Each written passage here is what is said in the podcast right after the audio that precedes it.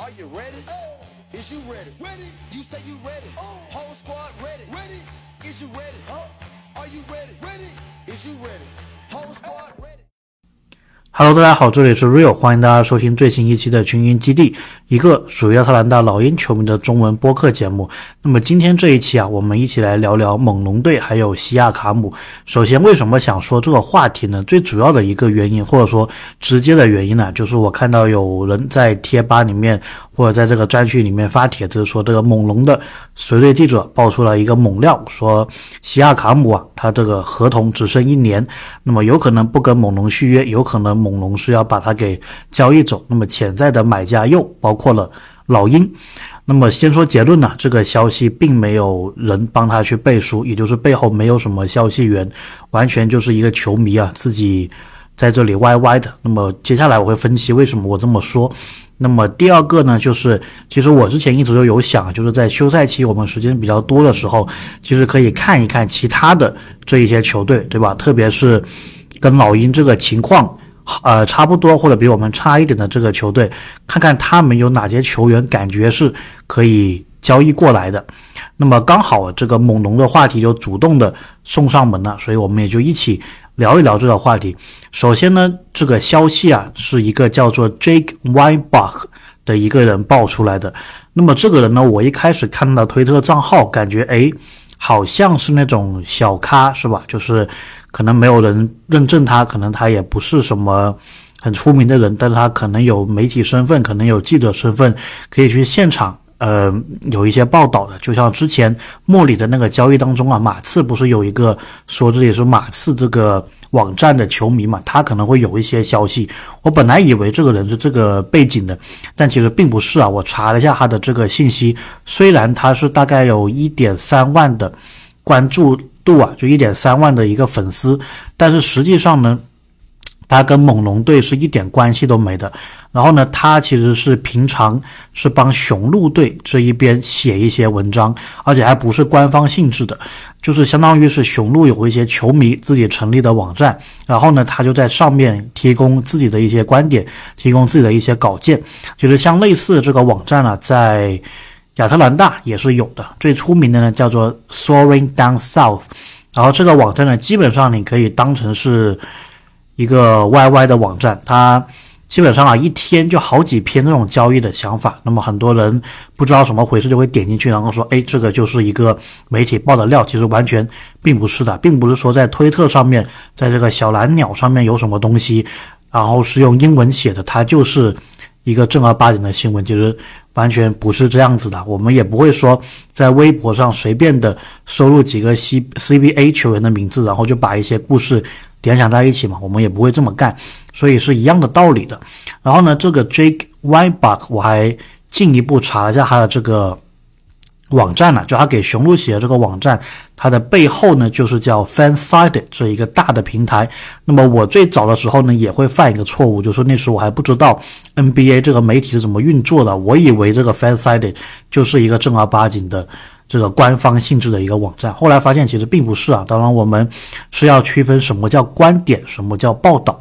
那么像这个 FanSided，像这个 Jake Weinbach，他们的东西全部都是观点类的。只不过说他发推特写文章的时候，他没有写的很明显，他直接就是，甚至他都不说有消息源或者怎么讲，他就直接把自己想说的话给说出来啊。所以呢，这个一点大家是要区分的，所以并不存在说什么猛龙要卖西亚卡姆这个事情是有可能是，但是也有可能不是，对吧？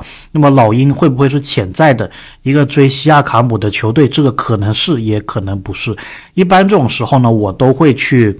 直接去看老鹰这边的新闻媒体，无论是自媒体还是一些我知道的老鹰的记者，他们有没有对这件事情进行评论？如果他们那边没有风声的话，基本上这个事情你就不用考虑了，对吧？因为这一些人，他平常看老鹰的新闻，他平常聊老鹰的话题，比我们都是要多的，所以这一点呢，相当于他们帮我们去进行一个把关了。所以呢，我。再提供一些证据啊！我说为什么我觉得这个 Jake w a c k b a 就是随便说一说的？那么呢，我就翻了他的，首先我翻他的领英呐，领英呢就是基本上是一个介绍这个人他的工作的那么一个网站。那么他其实是住在达拉斯的然后呢，平常的主要的一个职业啊，是组织一项一个比较新的球类运动的活动。然后我之前都不知道这个是什么球，叫做 pickleball。然后据说是类似于网球、类似于这个羽毛球，还有其他球的一项运动啊。反正我自己是不知道是什么，但是他的推特当中呢，其实一直都是有，就隔三差五来几条 NBA 的东西，然后就会来一两条这个 pickleball 的内容，所以。呃，基本上可以坐坐实了吧？他平常的一个主业就是这个 pickleball。那么我们看回去啊，他在上一个赛季交易截止日之前，他其实。我相信当时可能也有些国内的媒体不知所以然的就搜这个关键词嘛，搜这个热搜，然后可能或多或少有看到过他的推特，然后变成一些要么是抖音上面呢，或者是其他平台的一些新闻呐，所以我们就把时间追溯回这个二月八号到二月九号之间嘛，我先找到他的第一条二月九号的新闻呐，那么大家听一听，你就会觉得是有问题的了。首先，他在二月九号的时候，他发了两条新闻。他先是说，他觉得热火队的洛瑞啊要被交易到快船了。然后呢，他说这个可能的包裹是洛瑞换这个考文顿，还有大的莫里斯，对吧？Marcus Morris。然后呢，过了一会儿，他又说他不会觉得好奇，就是他不会觉得这件事情很惊讶。如果洛瑞的这个交易啊，变成一个三方的交易，然后呢，他觉得可能特里罗齐尔就黄蜂队那个罗齐尔会去热火，然后他就会说具体的交易包裹是罗齐尔、普拉姆利还有莫里斯去迈阿密，然后洛瑞去快船，邓肯罗宾逊，然后呢作为这一个薪资配平啊，然后再加上选秀签去黄蜂，这个是他说的，最后发生了吗？没有。对吧？那么当时可能就有的媒体就会这么子，就是把这个图一截下来，哎，看到一个人打这个领带，对吧？穿的还挺精神的，然后就觉得这个就是这个 NBA 内部人士啊，并不是这样子的。那么再往后，我看看他有讲什么。然后呢，他又说，他说这一个太阳队要出艾顿去换杜兰特。就是 Watch Nas Nar 哎，这个 Watch 的这个名字怎么读，我也搞一直搞不清。反正 Watch 呢，他就是发了个信息，他说啊，篮网接近完成杜兰特的一个交易，然后是把杜兰特送去太阳。他这个新闻出来没多久呢，然后我们的这位 Jake Weibach 又出来发帖啊，他说他他说这个交易里面呢，涉及到的球员是有艾顿，那么最后发生了吗？也没有发生，对吧？然后呢，他又这个新闻过的时候还没有对啊，然后呢，他又发别的新闻，他说这个掘金啊应该会交易来卡鲁索，那最后这个发生了吗？也没有发生。然后又过了一会儿还不放弃啊，我们这位老兄就是一定想要中一个，对吧？然后他就说灰熊会交易阿努诺比，然后发生了吗？又没有发生，对吧？然后呢，他又说这个雄鹿啊。他可以交易来，Alec Burks，就是应该当时是在活塞吧，活塞的这一个伯克斯，那么发生了吗？没有发生。然后过了一会儿，这个 Shames 呢就说，雄鹿啊已经正式是交易来了克劳德，然后还要转发这个信息，所以相当于就是他就完全没有自己的一手这个消息啊，就完全在这里乱说。那么这个新闻出来之后呢，他就在那里说啊，他说他一直觉得克劳德是很适合雄鹿的这么一个体系的，但是问题是，他之前就根本就没提过这件事情，所以我就是觉得他这个完全就是都是嘴炮，对吧？然后呢，又讲一些有的没的，有的没的，然后呢，他又说是这个尼克斯要交易来拉文，然后这个事情又没有发生，对吧？所以呢，就是他一直就是在这个二月九号这一天呢，不断在找话题，然后又说这个雄鹿啊接近交易来雷吉杰克逊，然后呢又说有可能这个买断的贝弗利会来雄鹿，就完全就是讲了跟没讲一样嘛，对吧？然后呢，他后面还会有一些就是随着赛季的这一个进行啊，他又会发一些东西。那我再回到二月九号，他当时发了一条。帖子，叫做 Pat Beverly to the Bucks is already heating up，就说他觉得这个贝弗利啊到雄鹿这个交易已经接近是完成了，结果没有发生，对吧？所以后面我觉得就不用再讲了，就是我刚刚讲的这一些什么拉回去尼克斯啊什么这些乱七八糟的，就没有一件事情发生的。然后呢，这位老哥呢，平常还会经常在自己的这个社交媒体上去预测一些比赛的比分呢，然后基本上全是错的。他说这个雄鹿横扫热火，呃，这个事情没有发生，对吧？然后呢，他又预测这个七六人这个横扫凯尔特人还是什么之类的，又没有发生。所以呢，看到这里大家就应该知道了，不用再看了。然后最近的一个新闻呢，他作为一个。照理来说，对雄鹿队很有观察的人，他应该在雄鹿的这个资讯是很准的嘛，对吧？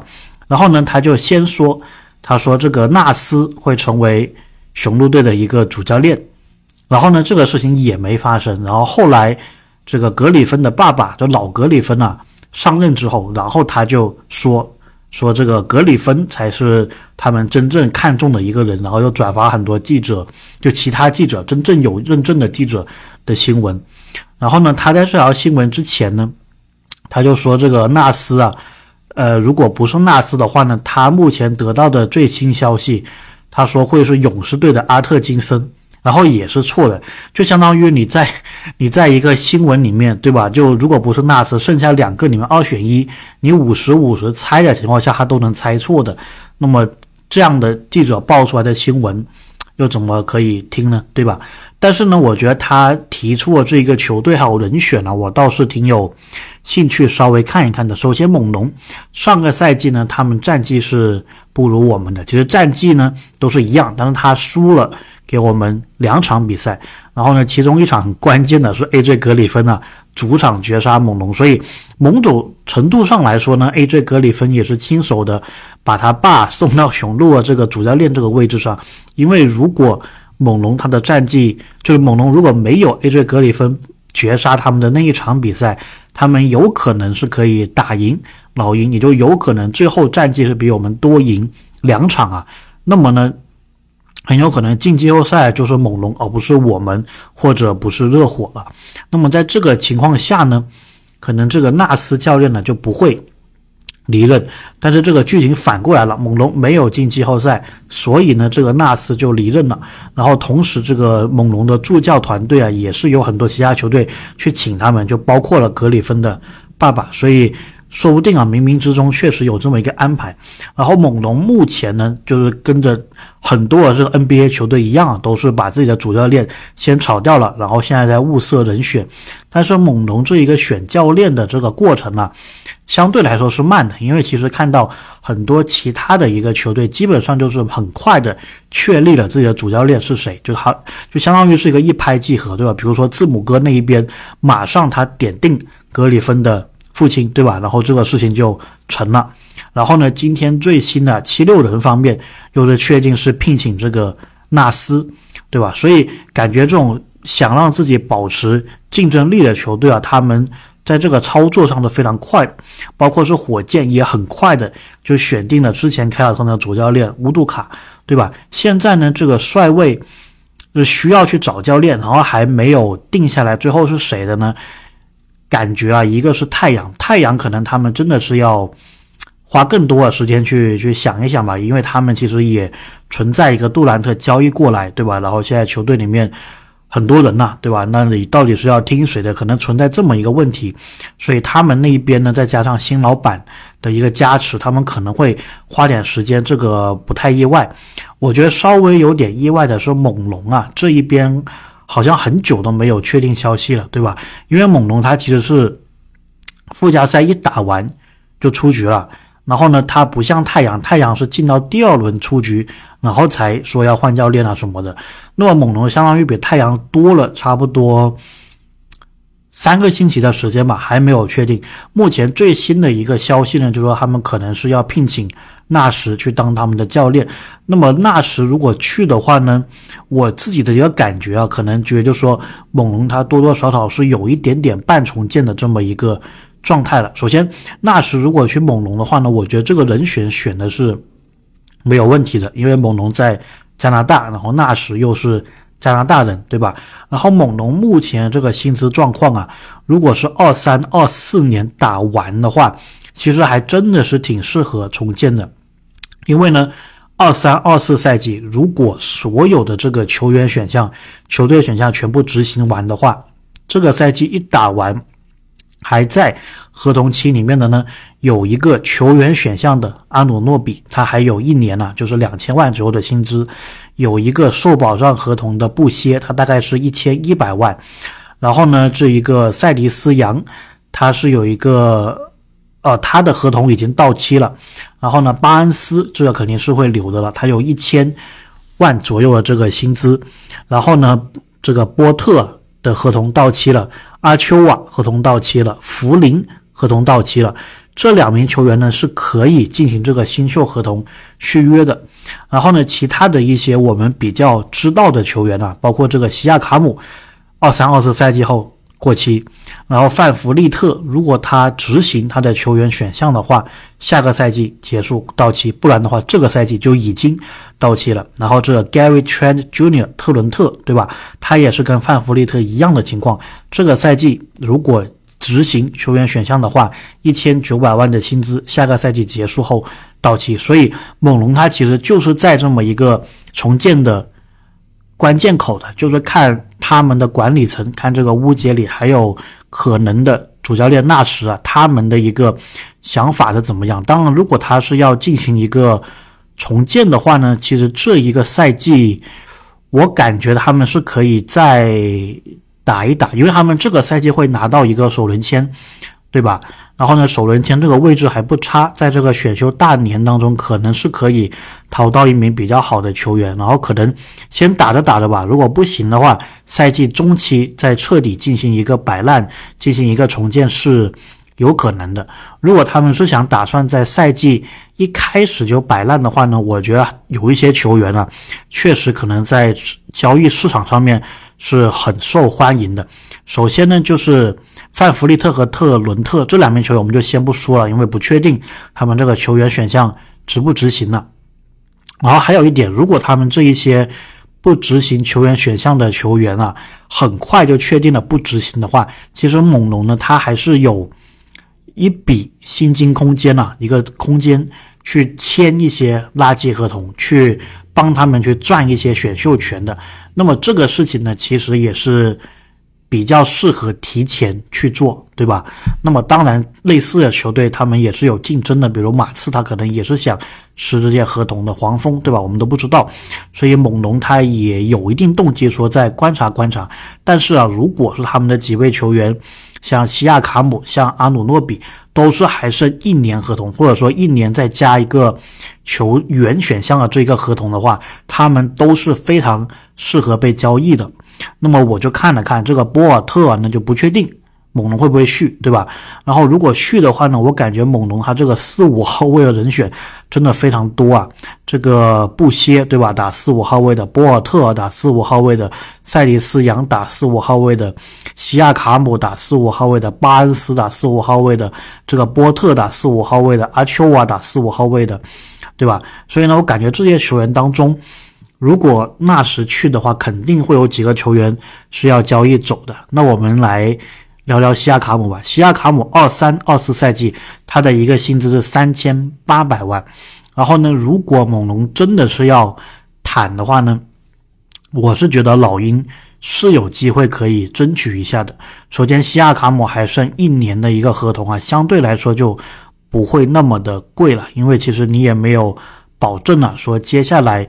你是不是能够签到西亚卡姆，对吧？如果这个过期之后，西亚卡姆还愿不愿意留在你的这个球队啊？这个是不一定的。那么，如果老鹰是要交易西亚卡姆的话呢，我们能够动的球员呢，我就是觉得，因为他是个四号位，对吧？所以大概率呢，你肯定是要把克林斯丢进这个包裹的。如果你把克林斯放进来呢，猛龙会不会觉得你这个是一个垃圾合同，或者不适合他们的合同，可能会向你。多要一点选秀权呢？这个是其中一个可能性啊。第二个可能性是，如果他们交易西亚卡姆，肯定就是想扶正巴恩斯嘛。那扶正巴恩斯的情况下，你又来一个柯林斯，是不是有点奇怪？对吧？然后呢，所以我觉得科林斯这个稍微来说是难度是高一些的。那么第二种情况就是卡佩拉，卡佩拉如果去猛龙的话呢，如果他们没办法续到这个博尔特尔的话，感觉卡佩拉也是一个还不错的合同，但是又是同样的问题，对吧？会不会猛龙觉得卡佩拉就不是他们想要的一个球员？会不会猛龙又觉得卡佩拉？过来猛龙只是帮你老鹰在清理一个薪资，其实只要这种球队还有这个想法，你现在交易都是非常非常难做的，除非这个球队它本身就是有这么一个交易这个中锋来的一个需求，对吧？就好像戈贝尔交易之前，森林狼对老鹰的卡佩拉感兴趣，或者说这个。有可能呢，在交易博尔特之前，猛龙或多或少可能也会对卡佩拉有兴趣。但是现在这一个时间点呢，真的不好说。但是我觉得，如果博尔特他没有跟猛龙续约，然后呢，猛龙又想维持一定的竞争力的话，我觉得交易来卡佩拉，然后放走西亚卡姆，或许是他们愿意。做的一个尝试，那么还有第三个选项，看起来是比较自然的，就是大家都是剩一年合同，对吧？我有穆里，然后你有西亚卡姆，我们来进行一个互换。从薪资上来说呢，你直接丢莫里，这个是配不平的。当然，猛龙他是可以去，呃，再要你的其他的老鹰球员。我自己感觉就很有可能会是博格丹加莫里为主的这么一个交易包裹去换。西亚卡姆，然后呢？如果是这样子的话呢，我觉得老鹰可能还得贴一点这个选秀资产呢。当然，我们可以交易的是这个二三年首轮，然后呢，二四年国王的那个首轮，这两个是可以一起交易的。但是呢，我们就不能够说二三、二四自己的两个首轮都交易，然后二五我们是没有的交易的，二七没有的交易的，二六也没有的交易的。所以呢。就看老鹰愿不愿意这样子干了。当然，我自己觉得是有点点风险的。首先，如果你就是我觉得去莫里的这个可能性比去西亚卡姆的可能性要要高一些，对吧？因为莫里毕竟是你自己背后这样推动来的，然后莫里他自己也是表达想来老鹰这边，想来亚特兰大，然后跟吹杨这个关系都蛮不错。所以我觉得，比如说二三二四赛季结束之后。比起西亚卡姆，我觉得莫里是更有可能是给老鹰续一个长的一个合同的，所以呢，这一个我们再看一下。我个人是不会赞成莫里加博格丹再加首轮去换西亚卡姆的。那么这一些选项之外呢，我感觉就是或许我们没有一些。球员是这个猛龙队真的需要的，他们是个锋线大队，对吧？如果他们很多球员还是原来这个样子，对吧？还是上赛季一个阵容，他们可能需要补的是后卫，或者如果博尔特不在的话，他们可能需要一个正儿八经的中锋。那么我们能拿出来的薪资还能配得上的这些球员，其实感觉他们并不是并不是很需要，而且我们并不是很想出，对吧？你说亨特呢？感觉他们也是有。类似的球员呢，对吧？这个阿努诺比，甚至是一个加强版的亨特，所以呢，这一个方面我感觉老鹰可能不会去这么干了。当然，你说有没有可能亨特直接换阿努诺比？这个好像可以考虑的，因为其实两个人薪资差不多，但是呢，亨特他的合同是会更长一点的。我自己是觉得老鹰是愿意把亨特视为球队长期的一个球员的，就是即使。有想替换他的一个意图，但是如果替换来这个合那个球员的合同啊，比亨特的要短，然后呢，球员的这个水平没有说真的是很厉害的一个升级，我感觉老鹰还是不会这么做的。因为如果你是亨特跟阿努诺比换的话呢，这两个人工资上基本上都可以平换，但是肯定。大家会觉得阿努诺比是更好的球员，所以你得贴这个首轮资产，然后到二四二五赛季，他只要球员选项一不执行，相当于你就把亨特给送走了，对吧？那么亨特呢，还是当年你为了拿这个湖人的四号顺位啊，然后跟鹈鹕是用两个乐透的首轮去交换的，所以呢，我自己也是不是很赞成这一点的。当然，其他猛龙阵容里面的这些球员，像这个波特啊。像这个塞迪斯杨啊，这些球员，他其实都是你可以不用花太大的代价在自由市场或者在交易市场当中弄来的球员，所以我们这里就不做一个很大的讨论了。当然，如果西亚卡姆或者阿努诺比他是在市场上，然后价格是合理的话呢，我觉得老鹰是要追逐一下的。所以总的来说啊，今天这期节目我们大概就聊了两点。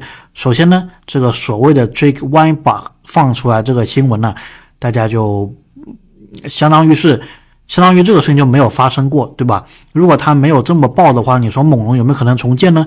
有可能，对吧？如果猛龙重建的话，会不会卖西亚卡姆呢？有可能，对吧？如果西亚卡姆出来的话，老鹰会不会去争取一下呢？有可能。所以这个相当于就是我们看了他的推特跟没看推特一样的一个结论，对吧？没有什么新的东西。那么第二点呢，就是猛龙啊，现在这个状态还是一个比较混沌的状态，你也不知道他们想干什么。但是如果他的球员真的是可以被交易的话呢，我自己是觉得啊，西亚卡姆、阿努诺比，你可以。或多或少争取一下，当然，大家听了我的分析啊，你也是能感觉出来。我自己也是觉得，如果老鹰是用柯林斯，或者用这一个卡佩拉，或者用莫里这个包裹啊，去争取西亚卡姆，还有争取阿努呃，争取西亚卡姆的话呢，感觉并不是那么的合适。然后阿努诺比的话呢，我是觉得，如果他并不是对亨特一个很强的一个升级。的话，基于他的这个合同状况啊，我是不建议老鹰去出手的。所以呢，西亚卡姆如果价格合适，如果猛龙那边愿意帮我们收卡佩拉或者收柯林斯，或者柯林斯和卡佩拉的合同的话呢，我觉得可以试一试。比如说西亚卡姆，对吧？然后加一个塞利斯杨吧，比如说或者加一个波特换柯林斯卡佩拉，然后我们可能贴一个首轮。或者顶多两个首轮，如果有这一种类型的交易的话呢，我觉得可以试一试。不然的话呢，我感觉其实这一个投资啊，这个回报率并没有那么的好。当然，我之所以愿意给到两个首轮，那个是因为它能帮我们处理掉一个柯林斯或者卡佩拉的一个合同。因为其实老鹰这个休赛期的一个任务啊，就是还得把这个奢侈税给降一千多万，对吧？那么。基本上就是西呃卡佩拉或者柯林斯当中必须要走一个球员，OK，所以我们这一期啊大概就聊这么多，那我们下一期看看到时有什么动静，有什么新闻，我们再一起聊一聊吧。那我们下期再见。